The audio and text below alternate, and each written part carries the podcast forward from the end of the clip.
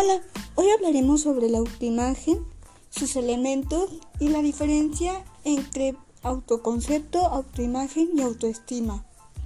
Vamos a comenzar. El cómo nos vemos implica el nivel físico, nivel intelectual y nivel social. La autoimagen no es fija, es temporal y cambiante.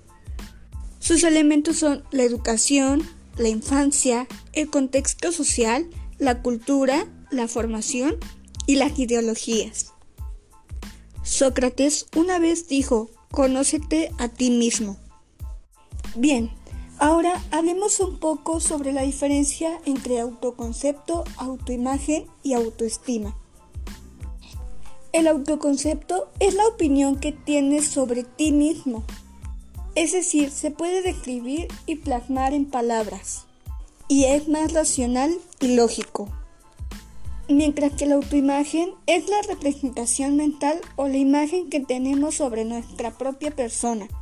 Este tiene que ver más con el esquema corporal, la familia, tu personalidad, entre otras cosas.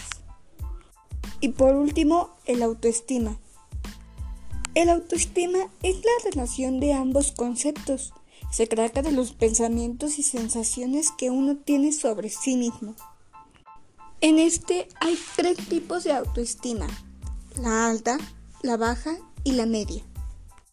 En la autoestima alta se refiere a la actitud ante la vida basada en la confianza en uno mismo y en la satisfacción que sientes por ser lo que eres.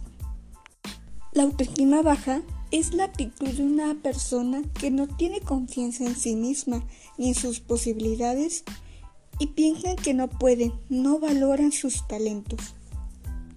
Y por último, pero no menos importante, está la autoestima media, que es la que supone cierta inestabilidad de la percepción de uno mismo, si bien en algunos momentos la persona valiosa.